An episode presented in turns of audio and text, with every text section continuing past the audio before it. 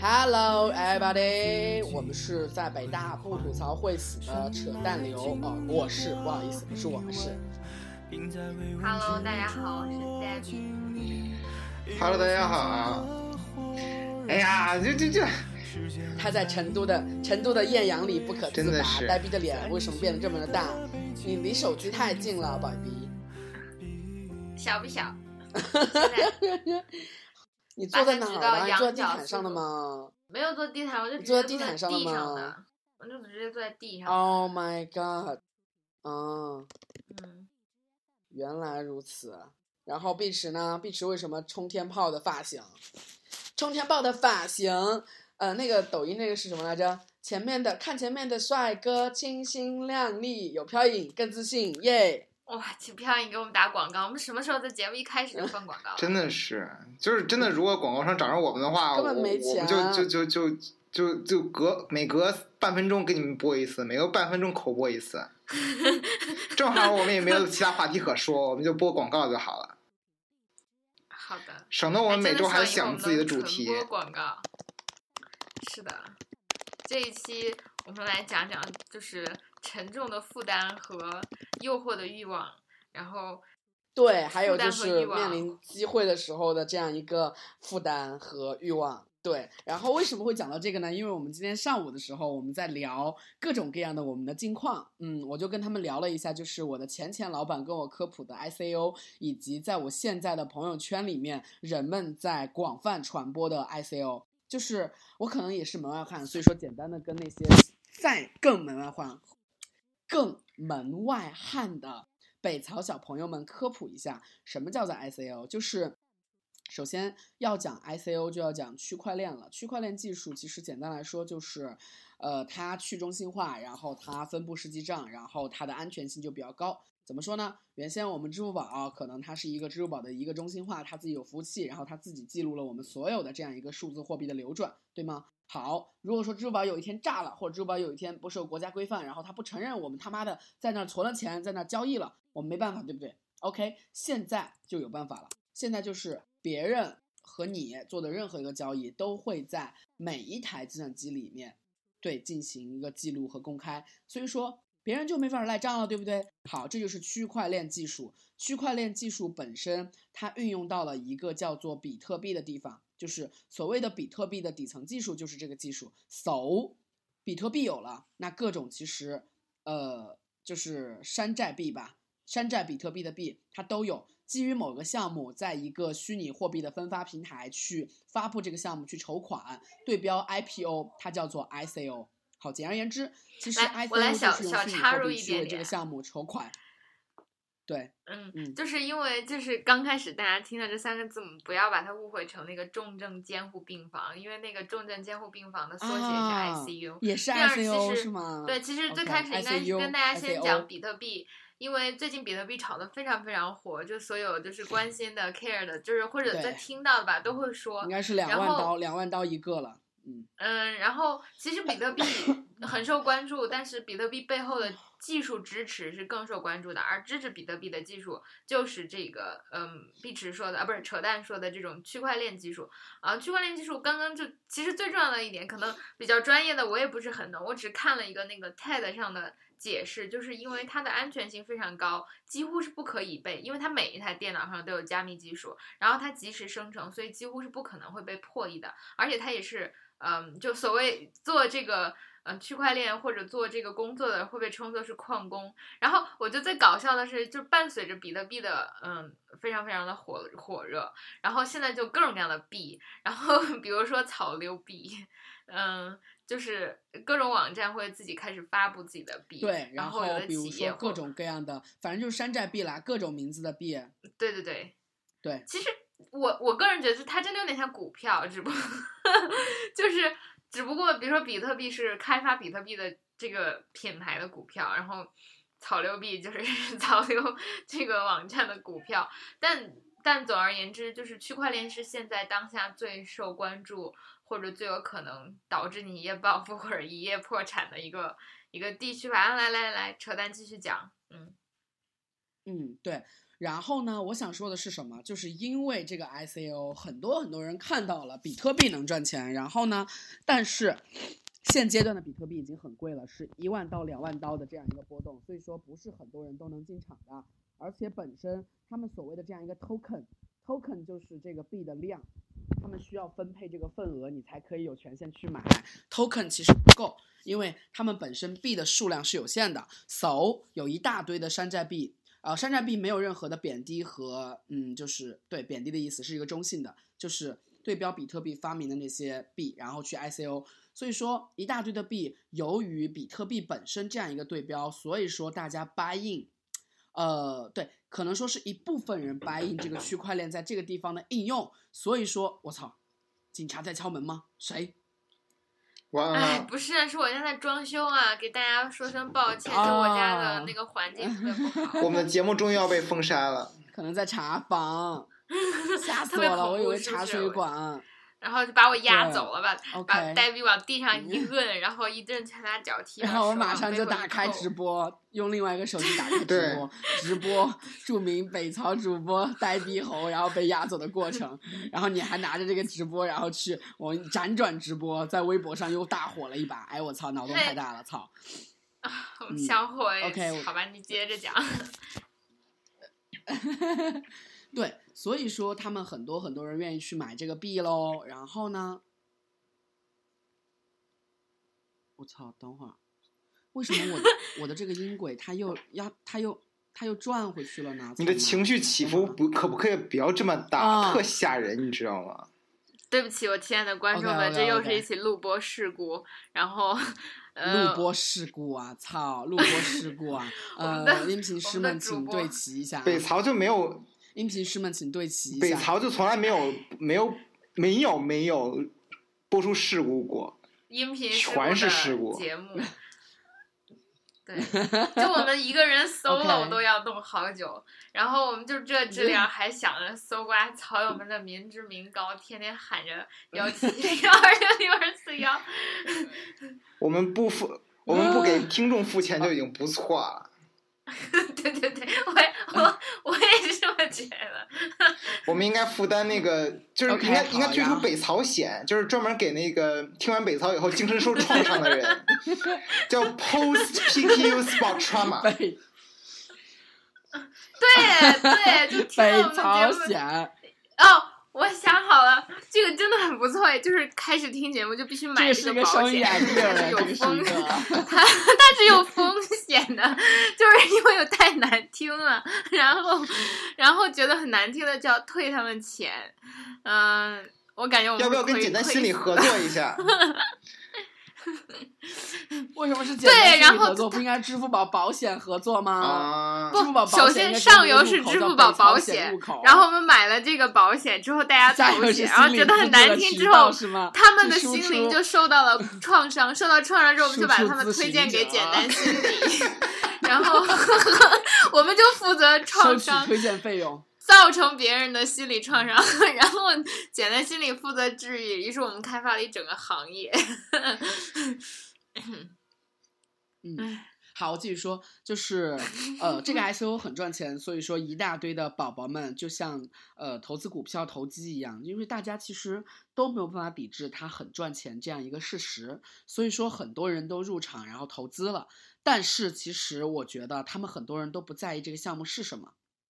从非常简单的事例可以看出来，索尼呀、还有其他的公司加上区块链，市值暴涨，就可能它什么业务都还没有做呢，这个概念本身就已经炒起来了。当然，其实中概股、中概股本身就是这个这样来的嘛，就概念股。但但 ICO 其实也是一个概念，所以说人们就铺天盖地的去抢所谓的 token，然后在微信群里就铺天盖地的有人说入场了吗？然后有人说涨了吗？然后就好像股票一样涨涨跌跌，涨涨跌跌。他们这一群人其实就是那一群在股市里投机的股民们。我觉得投机是可以的。因为其实投资本身，如果说是短期看收益的话，它就应该是投机，它就应该寻找这样一个机会。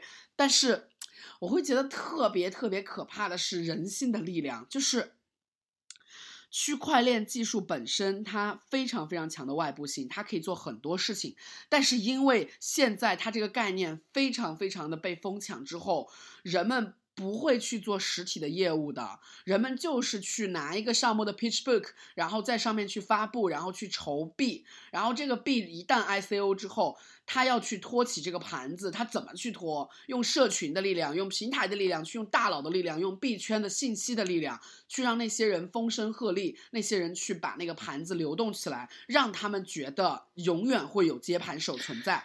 然后某些人就可以实现中间的这样一个大面积的套利变现了。你说这个，我想感慨的是，人性的力量简直太可怕了。你说这怎这这这怎么解释？怎么怎怎么不像？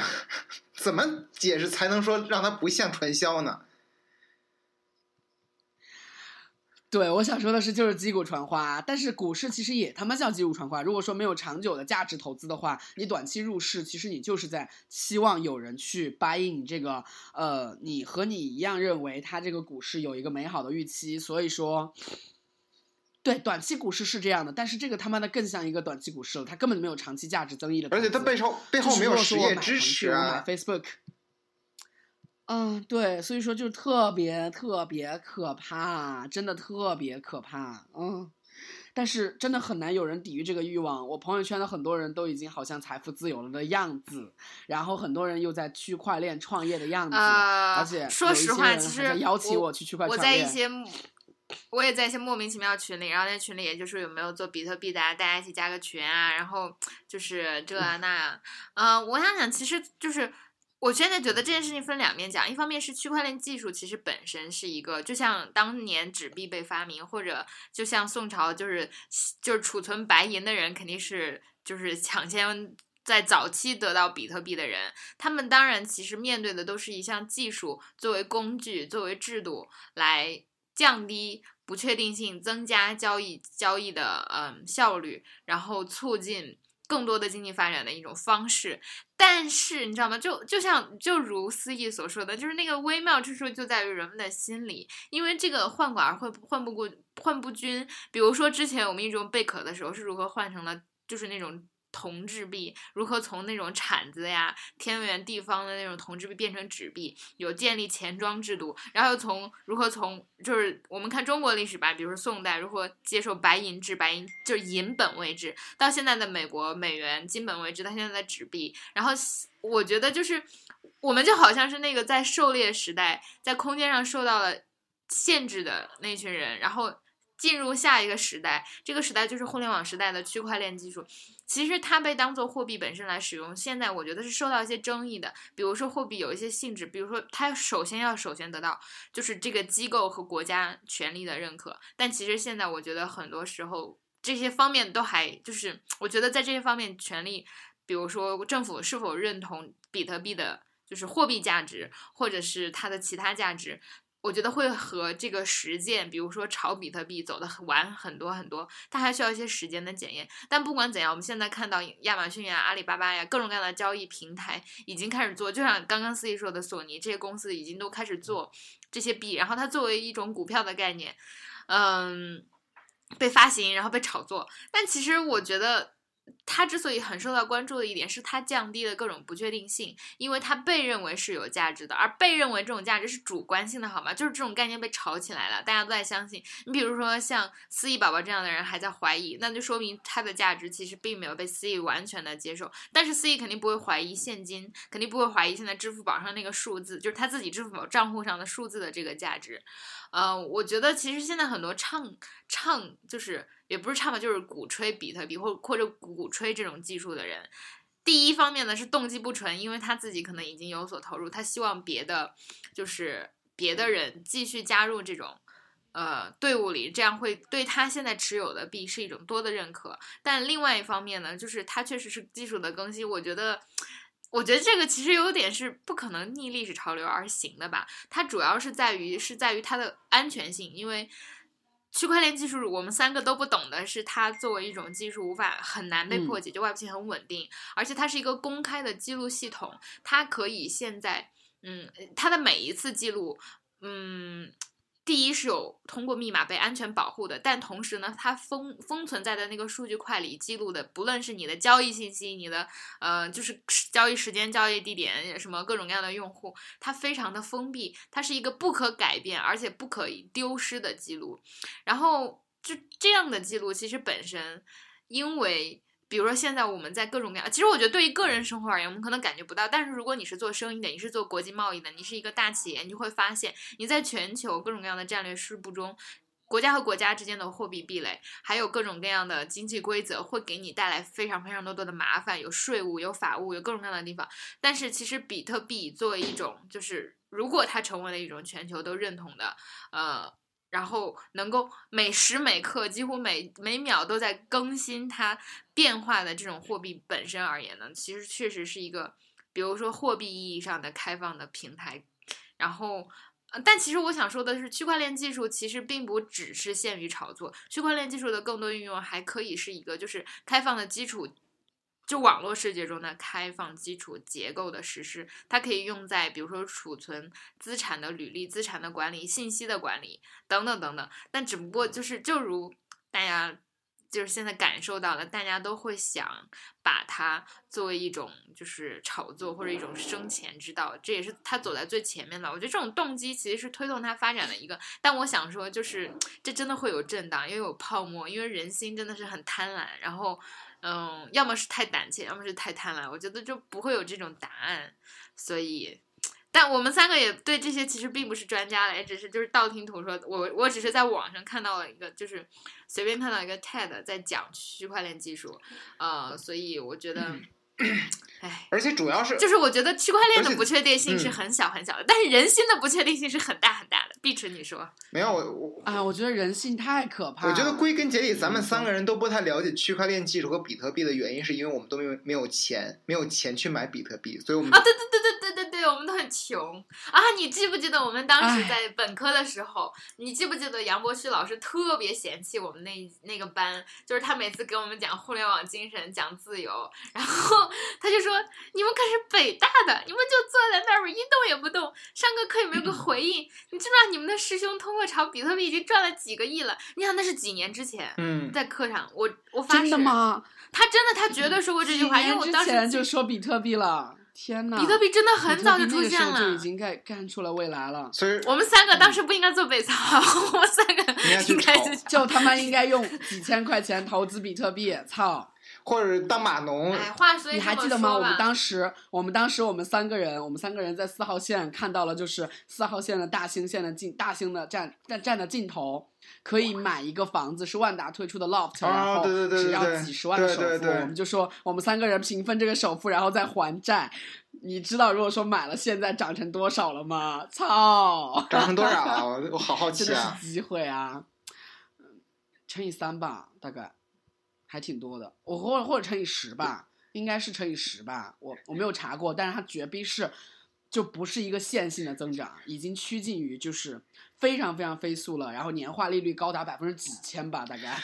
我能我能想象到，如果咱们当咱们咱们三当三个当时如果买了下那套房以后，咱们就成了一个 YS 标题，就是我们从北大辍学以后开始炒房。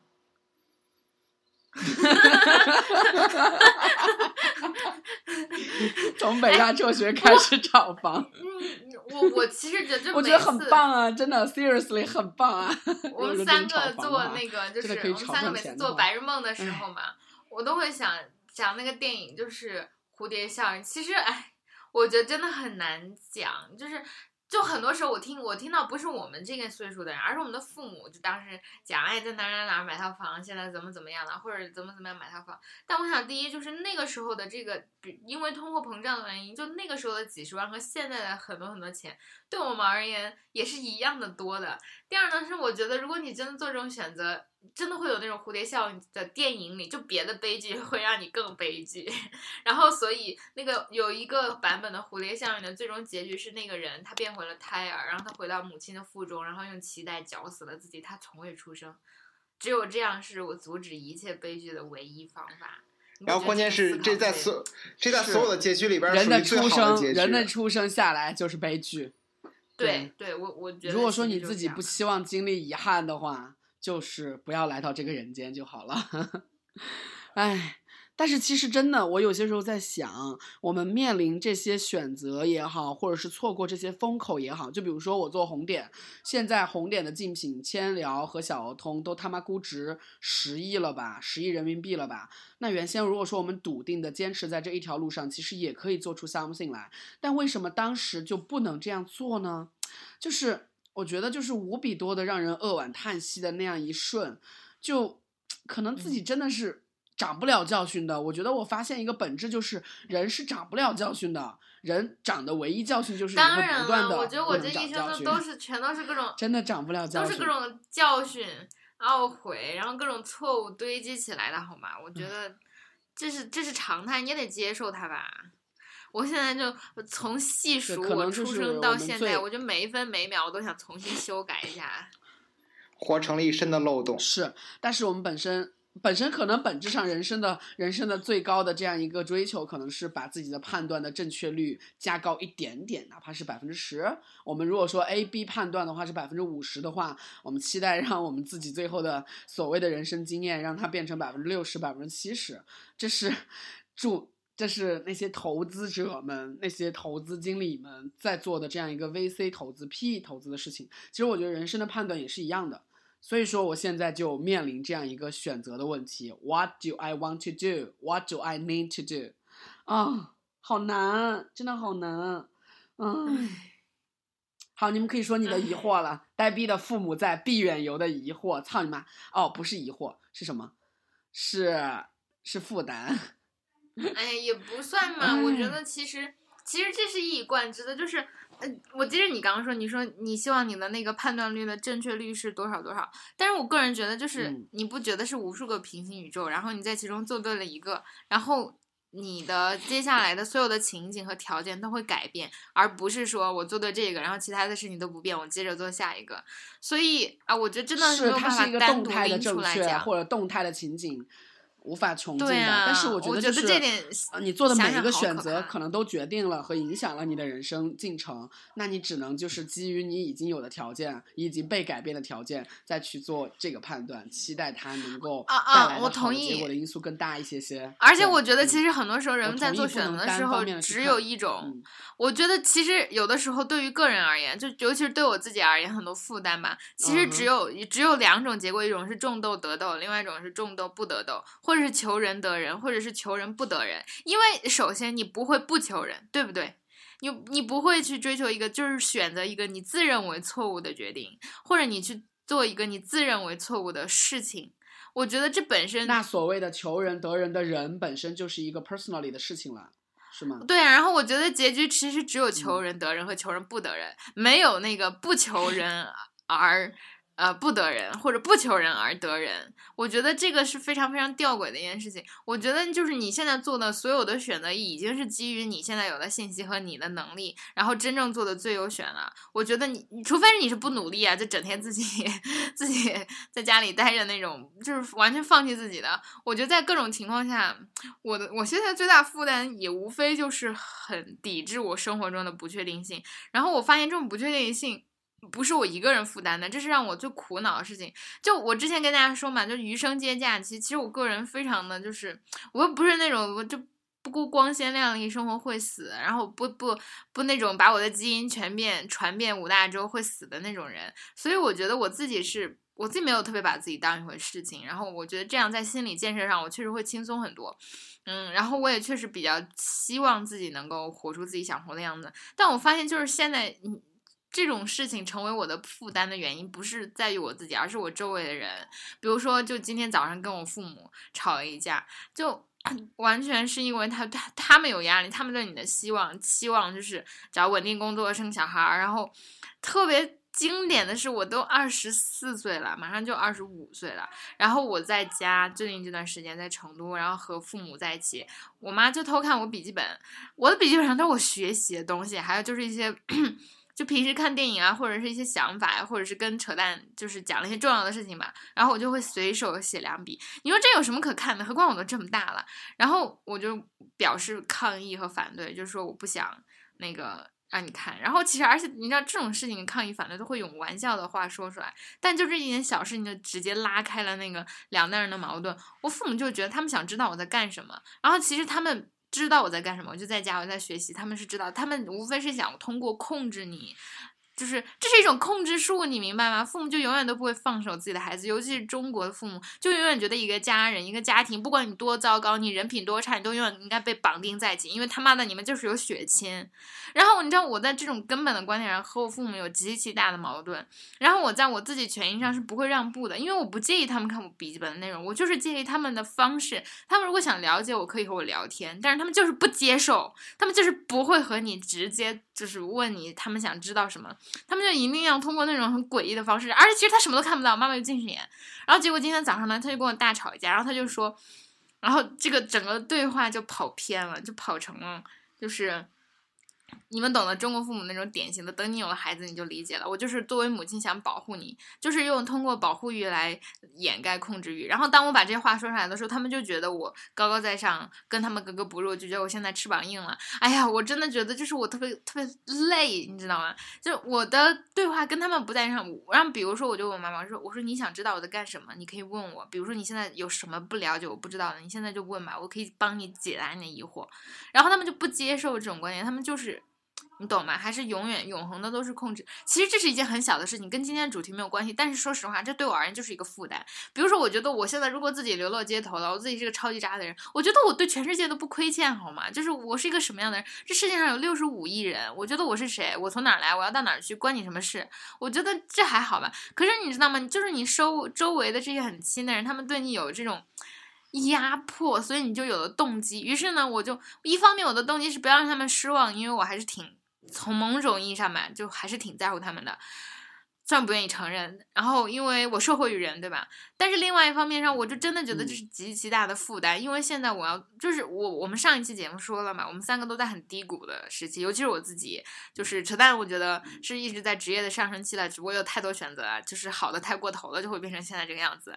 然后 Beach 也是一直做自己想做的事情，而我觉得我一直是在你们两者之间，就是又很世俗，又有很多欲望，然后又不会像坚定的一条一一头闷在自己极其。要追求那个 里面，也可能因为我太花心了吧，就是各种事情都很想做。哎，我们这种人，我们这种人都是这样的，就什么都想要吧，可能。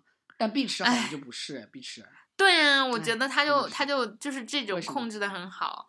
哎，然后 anyway，反正我就觉得我现在的负担真的就是我自己觉得我自己如果失败了，我是可以接受的，因为我不是那种很自负的人，或者就是从小都顺风顺水的人。我来自很底层的家庭，然后我见过边疆和农村地区最惨的状况，我觉得我已经拥有很感激我拥有的这些东西了。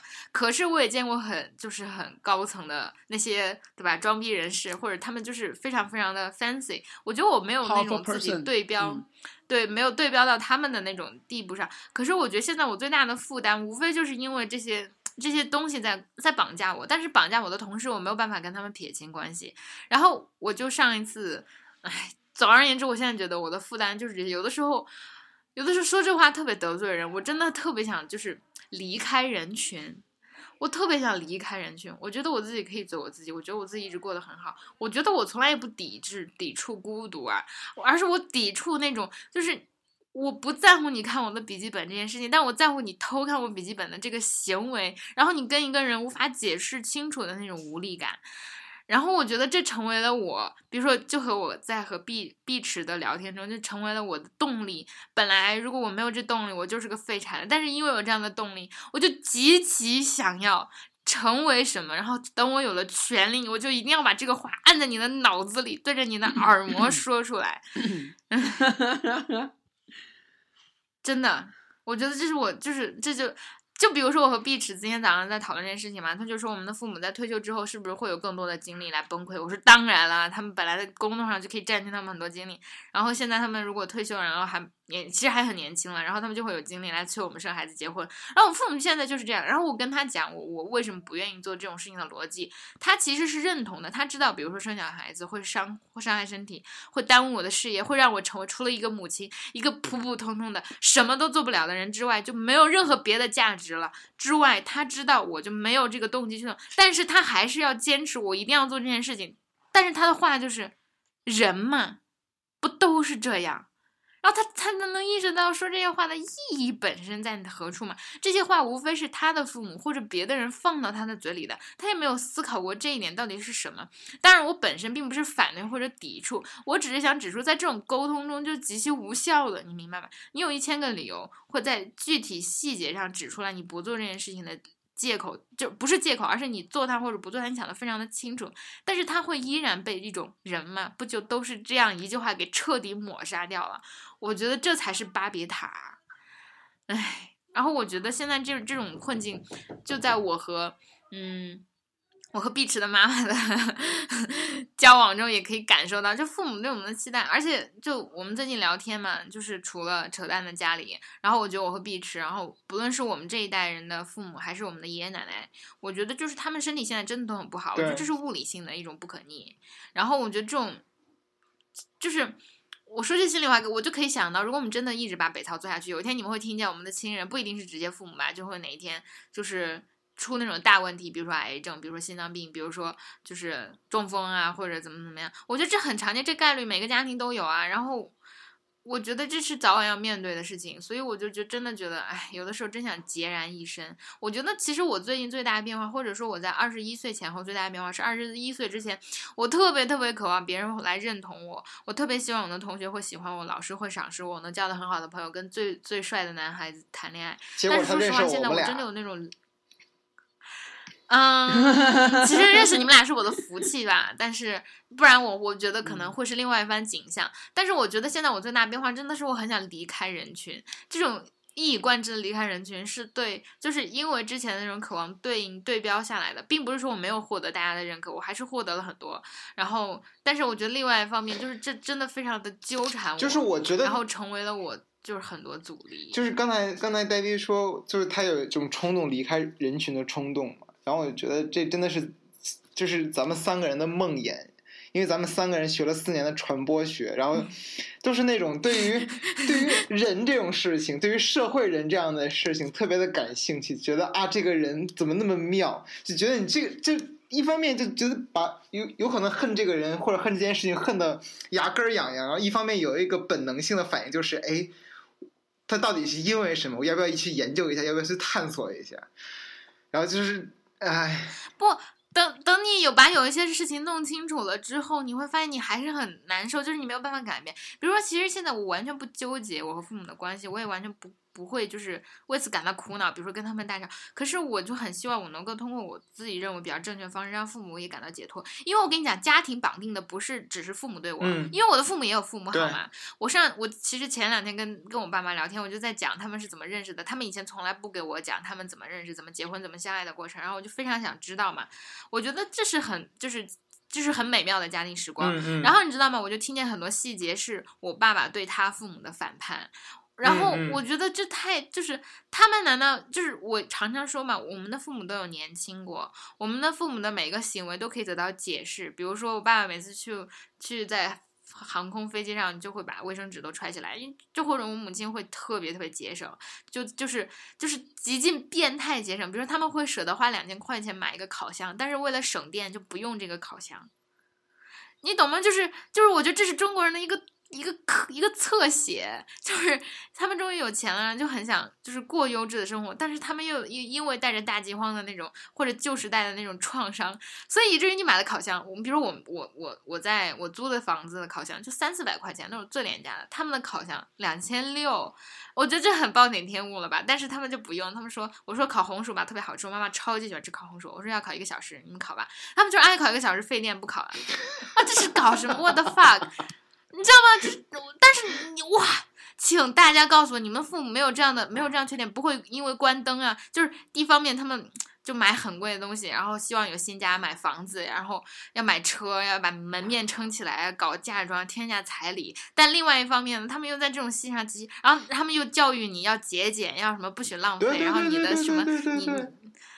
然后就是你的今天都是爸妈省出来的这种感觉，我觉得这真的是掉过。要我说，我就是买一个三百块钱的烤箱，然后烤它十吨的红薯，我也两千块钱也够了。我用两千块钱的电吃几十顿烤红薯也开心。但是我我发誓，就是我不是反驳他们的逻辑不正确，而我已经找到了，因为我这几年的训练，这几年尝尝试让我去理解。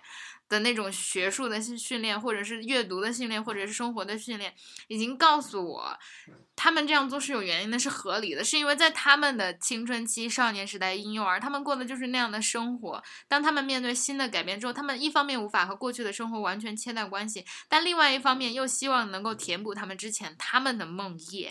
就像我可以想象，我们的下一代，虽然我们不会有孩子，但是别人家的孩子看我们三个这种怪叔怪阿姨，一定会看到极其偏执和变态的一面。我一点也不吃惊，好吗？好，已经到了这一步，我已经觉得我在逻辑上找到了自洽。我现在和很多人，比如说我家就有天降伟人的画像，然后就当然了，我也是个党员，对吧？然后但是你这就会真的觉得在很多很多方面，我已经找到了这种逻辑。我就说了，我已经找到了这种自洽、这种解释，可是依然我没有办法改变他们。比如说当。我妈妈还是偷看我的笔记本的时候，其实我完全可以，就是如果我再有一次机会，我一定会忽略它。我觉得，哎，看嘛，我的发，我也无所谓了。本来就是学习的东西，我不会再写早恋的小笔记，让他发现，然后被他打一顿。但是我还是本能的，就你知道吗？就开始说你不要看，然后整一下就导火索，就引起了我们两代人极其大的区别。我觉得没有办法，就还说明我段位不够。我真的觉得，嗯，我觉得现在我多多少少有了一点点理解世界的能力，就是一点点，那么千分之一、万分之一。但是我觉得我连一点点改变我自己或者去迎合这个世界的能力都还没有。然后我现在。再和扯淡谈他的工作，谈他的新工作，再和我自己做各种的不，因为我现在有极其大的经济压力，就是大家可能从来不感觉不到，觉得因为我确实虽然很底层，但没有那么底层，还比吃不起饭要好很多。可是我现在就是经济上有非常非常大的压力，我真的觉得就是在理解这个世界之后，要不要去通过你获得的知识和这种信息，为你自己谋取利益，为你自己就就是唉，就是过那种上班或者是。你通过理解了这种自洽来麻痹你自己，来麻痹你自己，因为你已经为他们找到了借口，然后你就不再改变了。我觉得这是很好的切入点，可以口播一下我们的北曹的支付宝账号。嗯，幺七七零二六六二四幺。经济上的经济上的这样一个自我满足是一个前提啦，但是我觉得在中国大数。中国大部分我们这样的同龄人，或者是比我们再稍微大一丢丢的人，呃，这个问题不是一个根本被解决的问题，会一直在父母的阴影下。我觉得我是一个非常非常特例的，因为父母没有钱。呃，当然，如果说要穷根溯源起来，嗯，前十几年的钱都是他们给的，对吧？所以说，嗯，它是一个前提，但它非常 tricky 的是，它这个前提我没有办法解决我们现在所面临的困扰。它都会解决，因为如果说你翻旧账的话，永远翻不完，你的 connection 永远是断不了的。是的，如同我所说的，就他妈是一个钢丝，好吗？这他妈是钢丝。谁说的父母是一个风筝线的那个拿着线的人？这个线是钢丝，它断不了的。你无论飞多远，都他妈是钢丝。嗯，其实我有点好奇，我们的父辈母辈和他的父辈母辈，他们就是我看到我妈妈和他的爸爸妈妈，嗯。是有一个和解的过程的，或者是不叫和解，而叫变得更亲密的过程的。他说，之前他们家族里有八个子女，早夭了一个，现在仍然有七个。在年轻的时候，爸爸妈妈是没有那么多精力去 cover 你一个人的，所以说其实他们那个时候的关系其实根本就不那么的亲密。但是到后来，我妈其实是离他们最近的一个儿女。女儿，然后我妈也经常去看他们，帮他们洗衣服，帮他们去安排生活，然后也帮我们家开酒厂，做了很多会计的工作。因为我的外公其实之前就是政府的会计，所以说我觉得这种和解是一个没有那么多的呃里程碑式的，就是慢慢的转变的一个状态。现在我妈和她爸爸妈妈的关系就非常的那个啥，就是。我妈想打麻将，但是因为每个周末要去一次，如果说这个周末她打了麻将，都会有非常强的羞愧感。然后她的爸妈也非常的依赖她，就是双方都需要的感觉。就这种感觉，他们是怎么建立起来的？几十年的这样一个，其实就我觉得特别特别奇就是我觉得就是父母和子女之间的这种互相牵制的这种效应，就是这辈子都断不了。就是一个例子是。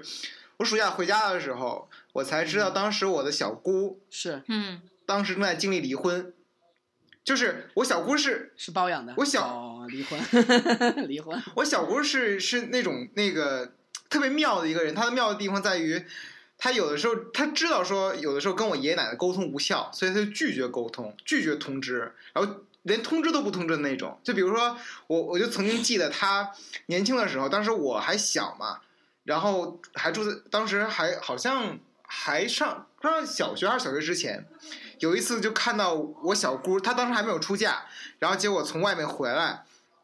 往那个炕上一偎，然后也话也不说，然后大家叫他出去吃饭也不吃饭，然后才知道后来才知道他去干什么了，他自己偷偷去割双眼皮，然后没有跟 没有提前跟我爷爷奶奶商量，然后这次也是他他他早就已经跟那个他他他的前夫就是我的前任的小姑父，那个办完离婚的手续，然后没有跟家里任何一个人说，他只跟他的姐姐，就是我的两个姑姑说了这件事情。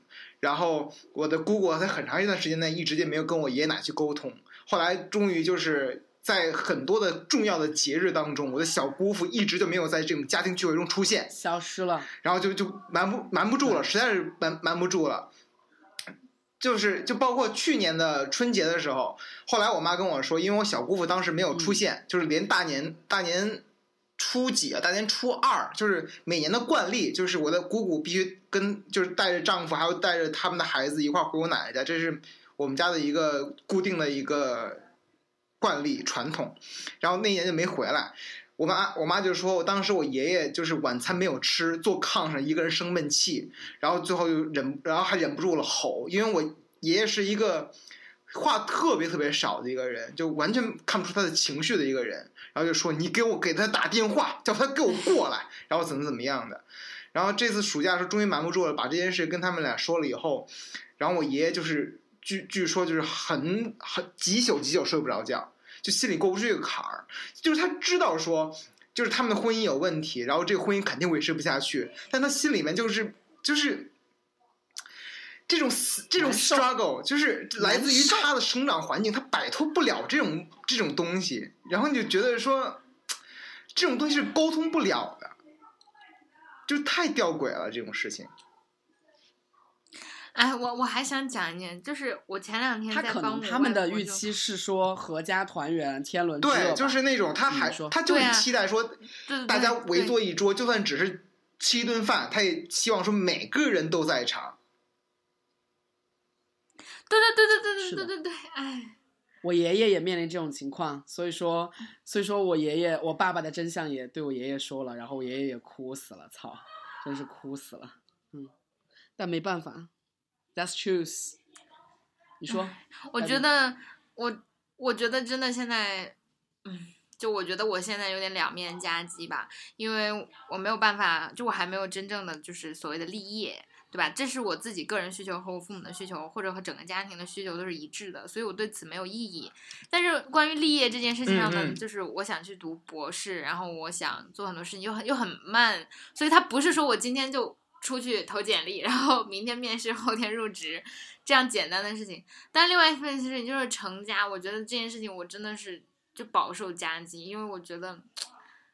啊，我真的觉得我特别抵触这件事情，每次都是。然后我觉得我周围除了除了我的朋友们，因为我朋友们不跟我离家，不跟我成家，但是比如说我的父母或者我，哪怕我自己很亲近的人都会都会很希望有这样家庭，但我真的特别抵触这个概念。然后，哎，最近真的其实特别特别痛苦，所以就真的很想远离人群。然后不说这一点啊，再说剩下就把它拉回到诱惑上，就是最近真的所有的诱惑都尝遍了。第一个是。嗯，我还是很想去读博士，我还是很想做这些事情。然后，其实我觉得我我不是说我自己很自信啊，就我一定能把这件事情做好。我做好，很多人是我这件事情很擅长，于是我就做这件事情，不是这样的。但是我是觉得，就是它是我想做和感兴趣做的事情，然后我依然就是对它有热情，仅此而已。嗯。然后其次呢，就是就是和每天每一次和 B 哎扯淡，然后讲他的职场，然后就是。嗯，我觉得其实有的时候真的在，我觉得就是还是上一期节目也说到，工作才是大一。我觉得就是我越是。受到这种前后的夹击，然后越是发现自己现在终于已经就是已经哎快三十岁的人，这个年龄是个无关变量，它只只是意味着你之前的很多经历，比如说你小的时候你真的不知道你会什么，你爸妈让你吃饭你就吃饭了，你他是你爸妈让你去上学，你老师给你布置作业，他们真的就是最直接的动力，他们就是最直接的动力，有人要求你。嗯，我觉得这是我对标我现在的情景，就是我当时加入知乎，我当时加入红点的时候，当时加入面包的时候，其实我义无反顾。呃，就我跟呃我跟陈小强说的时候，就是我这个义无反顾，当时真的是义无反顾，就是拍桌子，然后我他们就去了，然后没有任何的决绝。但是现在好多机会，比之前更多的机会，但是我非常非常的不决绝，我非常的犹豫，我可以拿我自己的呃思考去。罗列清单，我可以有利弊，但是我现在仍然觉得我自己没有找到我自己的一个决策的坐标核心的点，就是我到底他妈的想要什么？操，我到底他妈的想要什么？是这样的，然后，然后，我要结合这点说，嗯，然我我不知道是不是阶段性，但是我想说，就是当没有一个人，比如说我父母的需求非常非常简单，就是让我 settle down，就是我安定下来生小孩就好了，然后这显然和我的个人想就是偏差，所以我否定掉这。可是接下来，比如说现在放在我面前有很多条路，我个人觉得这是都是我感兴趣的，我可以去读博士，然后我也想做这件事情。然后第二呢，是我也确实不不抵触工作了，就是它可以这最直接，我最有动力是它可以最直接解决我的生活经济的。问题至少就是可以让我是的，是的，是的。呃，怎么说？我也应该会有获得感吧，因为我之前巨石成塔的始的第一步，对对。然后，然后其次我也可以有更拥有更多的自由和自主，因为在现在很多事情上就是不自由不自主的。嗯，但是。我还是因为他的优先结合，我对他的热情程度没有没有对前者的高，所以我还在 delay 他。但其实我马上要面对这点。然后最后呢是，就是那一次你们问三十五岁那个目标的时候，我真的觉得就是太不应该问了，就是问的太扎心了。因为因为你还有别的追求，比如说我就。答应了碧池的剧本没有写，然后有很多很多文章，然后我们现在，你知道我每天都带着那种愤怒，就很想把键盘砸碎，然后很想把这些事情都贴在别人的脸上，嗯嗯，就是，然后我发现他们是不可调和的，明确就想，嗯，你说，嗯，我同意你的，我三十五岁的目标就是。嗯，对，想要让一个公司，然后想要有自己呃更大的 bigger case，然后通过这个 bigger case 可以赚到足够多的钱，可以让我们无论我们三十五岁之前哪个成了，我们都可以 share 对方的百分之十，好吗？分别百分之十，所以说你要拿出百分之二十来 share，好吗？我们约定好吧，这是一个君子协定。Anyway，反正我三十五岁的目标其实很明确，就是想 run a business。然后通过这个 business，我本身获得成就感，然后我可以赚钱，因为我觉得我现在对 cash 的要求非常非常的高。然后，但是我不知道这个实现路径，就是，哎，其实我应该是一个非常现实的人，但是为什么我又在追求 what do I want to do？就是这个本身就是一个非常吊诡的事情。封城也讽刺过我，他觉得你他妈就是一个虚伪的人，你自己就想要钱要名，那你他妈为什么还要想 what do you want to do？want？为什么要 want？want 本身就是一个没有意义的事情。如果说你要做一个事情的话，那我还是期待自己不要那么的捂着鼻子。哎呀，不是嘛，是你又想要钱要名，你又不想干脏活儿，仅此而已，好吗？所谓的脏活并不是也不是脏活，而是说不符合你的心对对对对对。但是如果把人的动机都归为归为于说都要钱要名的话，那那就没其他可能性了。那还有啥其他可能性吗？其实说白了是自我实现嘛，有的人的自我实现是对标的盈利的，而有的人的自我实现对标的是更伟大的东西，比如说艺术，比如说别的企业或者怎样的。然后有的人这个 something 可能这个对这个自我实现还会因为你你的能力而不断的改变，因为比如说，我觉得对于很多中年人，对于很多就是我我对年纪完全没有概念，我只是某一些人更符合，就他的能力撑能能力撑不起他自我实现的追求的时候，他会调整自我实现。比如说，我是一个爸爸，我是一个妈妈，我是一个有拥有一个完整的家庭，很幸福，这就是他们的自我实现了。那那你就不觉得有的时候这是一个自我合理化的结果吗？会啊，会是啊，绝对会是啊，是啊，是啊，是啊，是啊，这就是不断的调整，相互在现状和目标、现状和目标的调整。所以那些不进行自我合理化调整的人，真的很受人尊敬。他们就几十年如一日，就真的追求这件事情，所以才比较比较 nice，比较棒，好吗？比我们这种就是一一茬想一查，不坚定，我觉得我们真的不坚定。我觉得不坚定，真的不笃定，不坚定，这是非常非常致命的。我觉得我现在知道这个弱点，但是可能，唉，需要非常大的时间去。我觉得这些都是借口。比如说，我说我穷逼是借口；，比如说，我觉得我捂捂着鼻子是借口。但是这个借口本身就他妈是我自己的一个障碍和偏好，这个没有办法让我避免，我也没有办法去说。忽略这些借口，你明白吗？就嗯是特别特别的可怕。嗯哎，反正我觉得生活的负担越来越多，诱惑也越来越大，但是真的如何做，就是啊，一定要 make good choices，好难啊。我觉得就是好像无法去有 perfect choice，只能说你自己啊。这个层次上，我真的非常非常的又觉得我们真的是在 flow with life 的。有些时候，我就是觉得，当然了，我们没有办法就非常非常可悲的觉得，事实上就是 flow with life。嗯，对，所以说从这个层面来讲，我们就应该 we should flow with life。嗯，嗯，积极的想，唉，对，哎，碧池的打算是什么？来说一说。什么呀？三十五岁啊？不是啊，你又受到什么诱惑吗嗯？有什么负担吗？对对对对对对，最近最近最近的诱惑应该就是你妈吧？没有，最哦，负担最最近负担，最近我的负担还还 OK，是因为最近家里边的事情是一，我的姥姥姥爷相继的身体变得特别的差，就年后变得身体特别的差，然后就是就是就就就就相继去医院住院那种，所以就是他们，所以我父母现在的重心应该是在那一边，然后不是在我这边，而且好不容易把我的那个不管怎么样，把我最后一学期的学费给交出来了，所以他们之后就不会再再再一下给给我这么大大笔的钱了，所以我这边还，多少钱？多少钱来着？多少钱来着？多少钱？一学期两万多刀，所以所以一年差不多五万刀吧一年的话三十多万。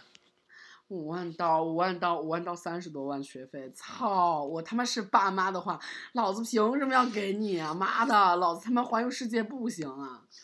啊，生气！哎，我觉得你，我觉得你未来可能会长久的、长久的面临这个这个问题吧，就是，哎，反正就是你欠他们的更多吧，可能，嗯，这个虽然是父母和子女，哎但是，我想问你们一个问题：嗯如果你们爸爸妈妈生病了，你们隔得特别特别远，特别特别特别重要的事情，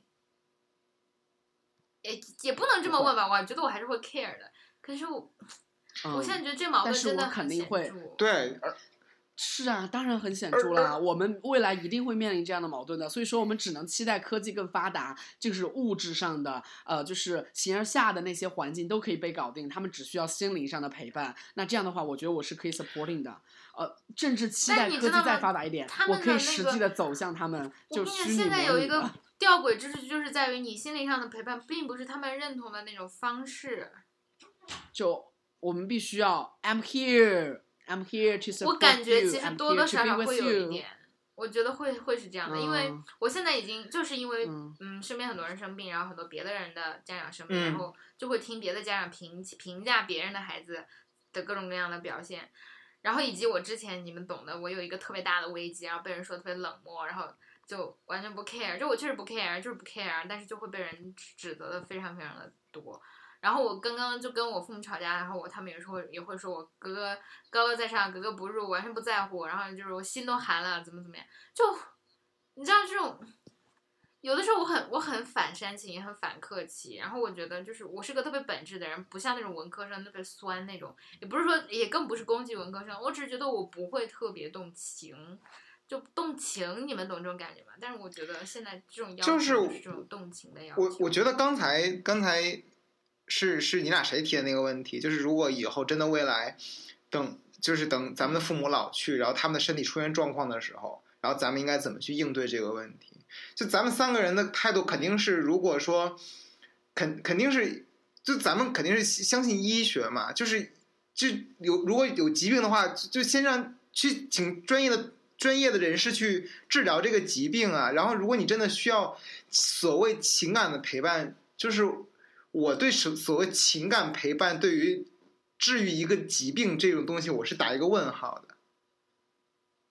不，你要知道，现在我们谈论的不是疾病本质。你看，你和我犯的是一个毛病。比如说，如果我在和别人谈这件事，我谈的也肯定是把病治好，用技术用。然后司仪也是这样的思想。可是你嗯知道吗？他们在的，我们现在谈的不是这个疾病，而是感情问题，你明白吗？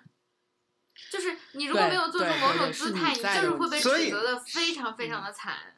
所以之前有一哦我已经面临过很多次这样的指责了，我爸还有我奶奶，you know，对这种事情我都做出了我自己的抉择是，但这个抉择是非常非常痛苦的，以及现在还有后遗症。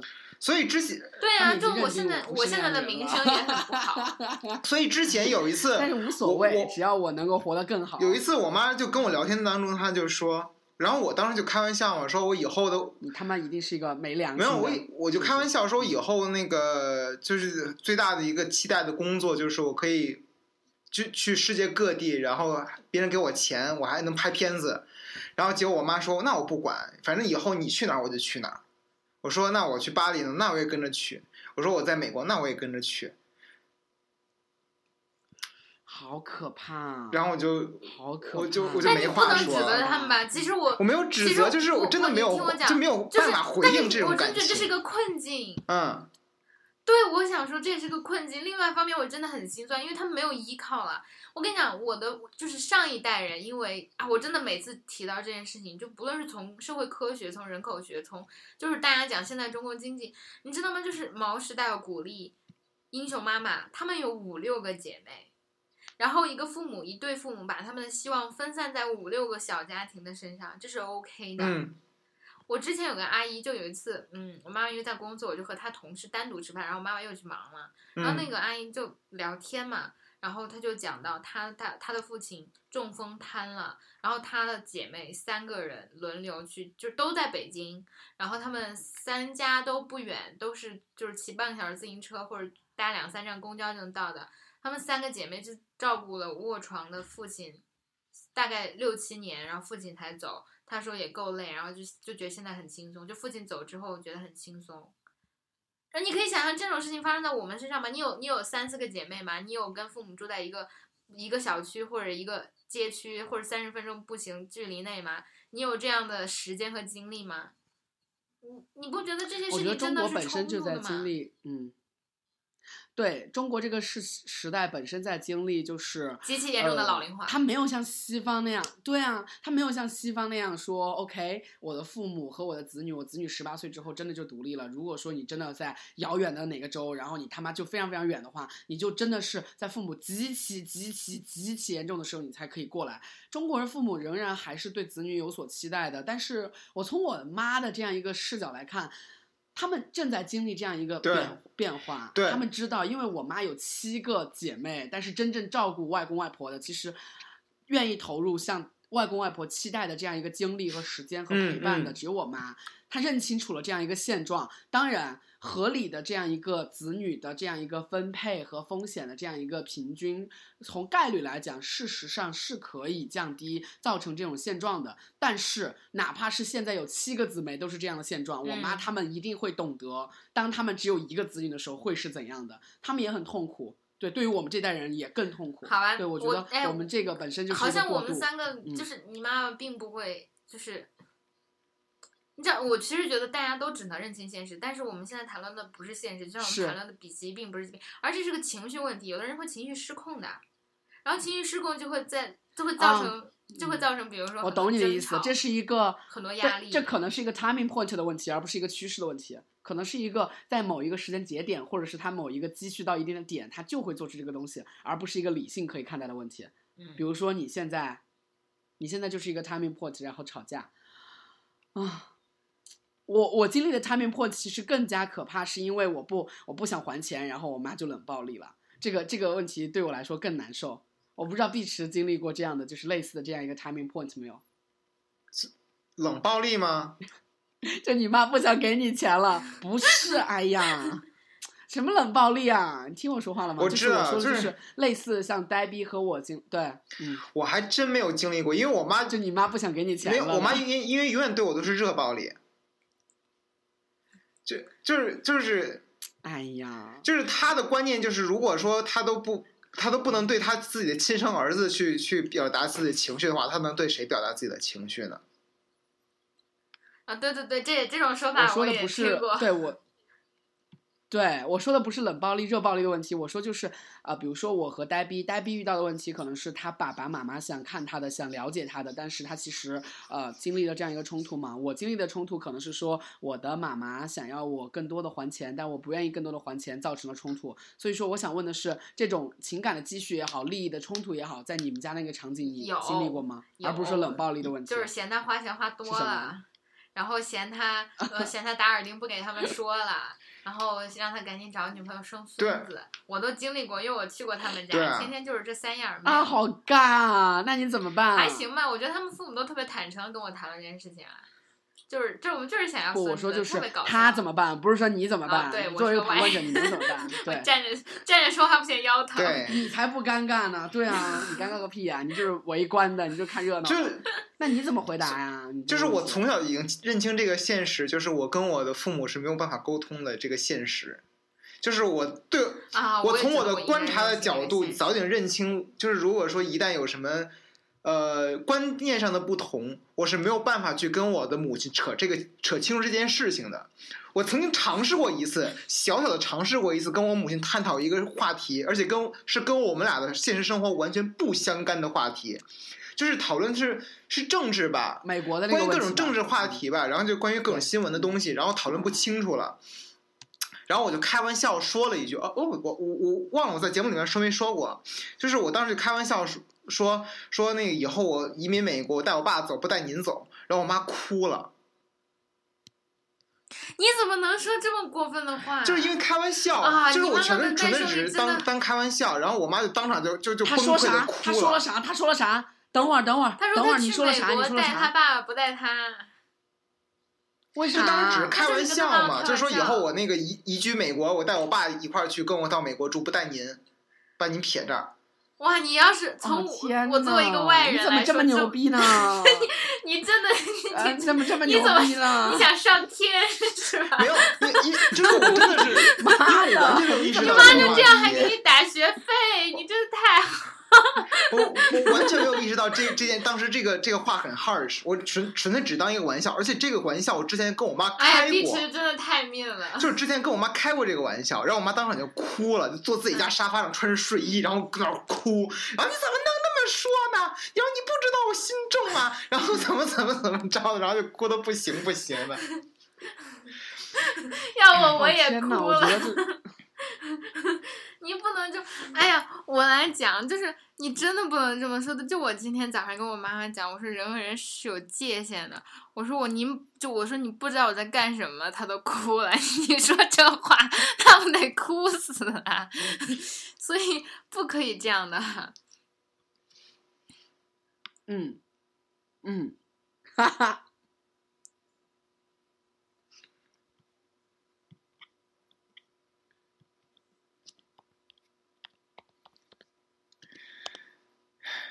嗯，好想参与进去啊，但是参与不进去可怎么办啊？我回来啦，嗯，你从头从头来吧，因为从头来吧，因为我好想听啊，到到到底是是什么什么。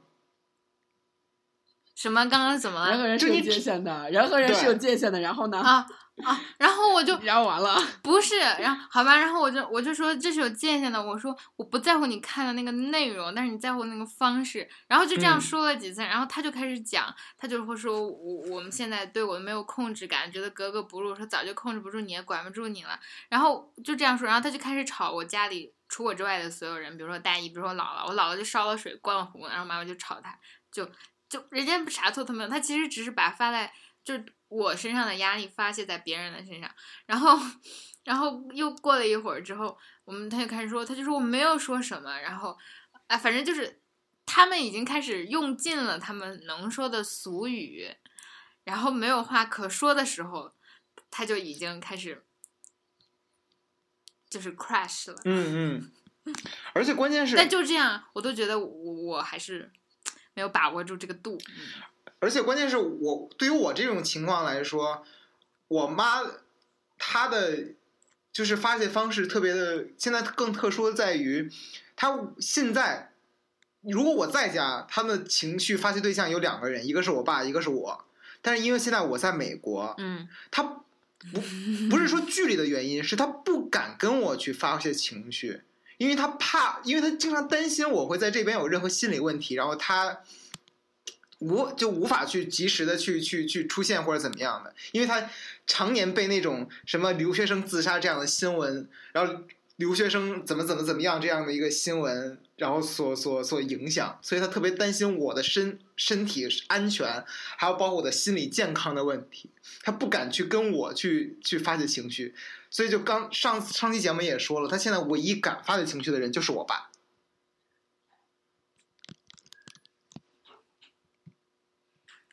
哎，我来最后跟大家分享一点，就是，就我前两天读了一个文章，其实是我在帮我外婆搜好看的电视剧，然后就逛豆瓣，然后就刷刷刷，随便刷出来，就，他就就对我自己有很有启发，是我觉得就是我们在很多交界处，就我们不论是我们自己的人生际遇，还是比如跟父母的是各种争论，其实。他们和我们确实是不一样的人吧，然后我们都有两套体系，或者是三套，或者是无数多套体系。我们接受的观念和价值也不一样，我们对家庭、对事业的观点不一样。比如说，他们会更倾向于啊，家人要团聚，然后事业要稳定，然后为人要对吧谦和。然后我们可能就完全不是一样，不认同这些观点，但是你还是要和他们相处，你也是他们的一部分，然后他们也是你的一部分。然后前两天我看了一个文文章，其实它是讲中国民国革命。然后他说到，说当时中国是中就是无问东西，所谓的无问东西就是最近这个电影很火，我没有看，我只是借这四个字，我不知道清华为什么那么多校训，顺便顺顺便黑一把，就是他们校训不是厚德载物嘛，怎么又变了？Anyway，就是当时有很多西学东渐，所以当时在民国西方的所谓先进的思想也会和当时的儒学，就正儿八经的儒学，还不是现在这种经过了十年文化浩劫之后的这种什么乱七八糟的。这种社会氛围进行冲撞，当时就说中国人有很大的兼容性和适应性。以中国哲学而言，置之不理是最好的解决方式。一旦放到桌面，就再无回旋。而这句话其实就直接对应着为什么在西方一切都要放在桌面上讲，是因为他们按照契约精神来规定人的界限，来规定就是信任。然后，而我们却是置之不理。或者是放到不应该放到桌面，然后他讲的里面，比如说在国外现在就是言论自由或者发出你自己的声音成为民主的根基，然后要 stand up，要要嗯，就是争夺话语权。而其实这句话拿到中国的土壤来，就会非常非常的吊诡，因为中国人的逻辑是，我们其实那些费尽周折、骚乱或者是搞事情，换取的是一个重视。我觉得这句这短短的一句话，就真的点醒了为什么我觉得在中国很多人不愿意把很多事情放在明面上讲，或者是我们有很多很多困境，然后甚至是在沟通中都无法达成这种有效。我觉得这这一点真的很微妙，我从来没有理解过，就是自己或者是那种我想象的。偏传统的叙事里，为什么会置之不理？为什么会回避？为什么就不能把一件事情说清楚，按照它字面的意思来表达清楚？然后为什么就是不可以按照我们设想的方式去做？我觉得这是真的是这样的。就再说就是这句话，就是置之不理往往是对事情最好的解决方式。一旦放到桌面，就无法回旋，我无法回旋，然后某些骚乱。然后某些骚乱费那么多劲折腾，无非是换取一个重视，然后声音被打压下去了，问题也会被解决。但我真的觉得这是我，我只能说尝试理解，而不能去尝试改变，就和我之前说的那个理由是一样的。总而言之，我觉得其实纠结这些，哎，没有什么太多用了。就我觉得很多很多时候不理解，也也依然做下去。就最后的节目的最后，我们也说了好久了，就是跟大家再分享一个。就殊途同归。有一次我在坐出租车，然后那个出租车司机是传统的出租车，不是 Uber 或者是滴滴。然后那个司机就想跟我聊天，然后他就说：“你说这电台里现在新闻上播的新闻是不是都是假的？”我当时第一反应就是哇，我说现在真的就是民智已经开到了这种地步嘛？就是我觉得你都能意识到，就是这这这在我眼里去质疑媒体，尤其是主流媒体和传统媒体的声音是很高的那个媒介素养。然后。嗯我当时还对他刮目相看，然后那个大哥就说：“我就不信啊，什么每年都说旅游率这城市的旅游率增长百分之十七，这不可能，哪有那么多人？一共就那么多人，年年去外地干啥？”他就给我讲：“我这辈子都没有出过这个这个地，就是当时的那个市，我这个我这辈子都没有离开过天津市，我去的最远的地方就是，嗯、讲什么什么河，就是黄河的入不是黄河的入口，什么戴河北戴河，嗯对北戴河。他说我去的最远的地方就是北戴河，我去哪儿待了五分钟就要了一瓶饮料，我就说走走走回家，哪儿都不如家里好。所以呢，他给我得出一个结论，他不相信媒体上说的每一个城市的旅游率每会每年都增长百分之十七，就今年有更多的人来到。但我当时觉得这简直是。你知道，就是殊途同归。比如说，我也会有对很多媒体有质疑的声音，嗯但是这绝对不是基于我不愿意出去看这个世界。然后他就说嗯全世界都不如天津好，我也不相信国外哪哪比我好，然后他就一直在开始跟我闲扯了。但我就想，就是真的是殊途同归，可能在最后最后这个结论上，他跟我达成了一致，或者其实他只是先抛出了他的结论，而没有说他如何得到我这个观点的路径的。我现在觉得，其实我们和父母相处。真的是殊途同归，就可能他们会找他们的自洽，我们会找我们的自洽，但我觉得这是一个必须存在的共同体吧，因为我们就是共生的啊。我觉得没有什么别的话可说，我觉得，哎，这只是作为众众多负担中的一个吧。我觉得其实人生还有很多别的负担，就嗯今天的主题诱惑负担，诱惑很多，但但我觉得诱惑其实都是都是很肤浅的，就小狗追自己的尾尾巴，尾巴永远在，永远会追，永远会追不上。然后我觉得负担却却有很多很多，就是负担最最最形而下的就是这些鸡毛蒜皮的事情，但形而上的负担我们真的没有办法撼动。就是还是思义那句话，要要顺顺潮流，也不是顺潮流，你只能借势。我觉得没有可能，就只能是积极的去借势去迎合吧，没有什么可以回旋的余地。我觉得这是没有办法的事情。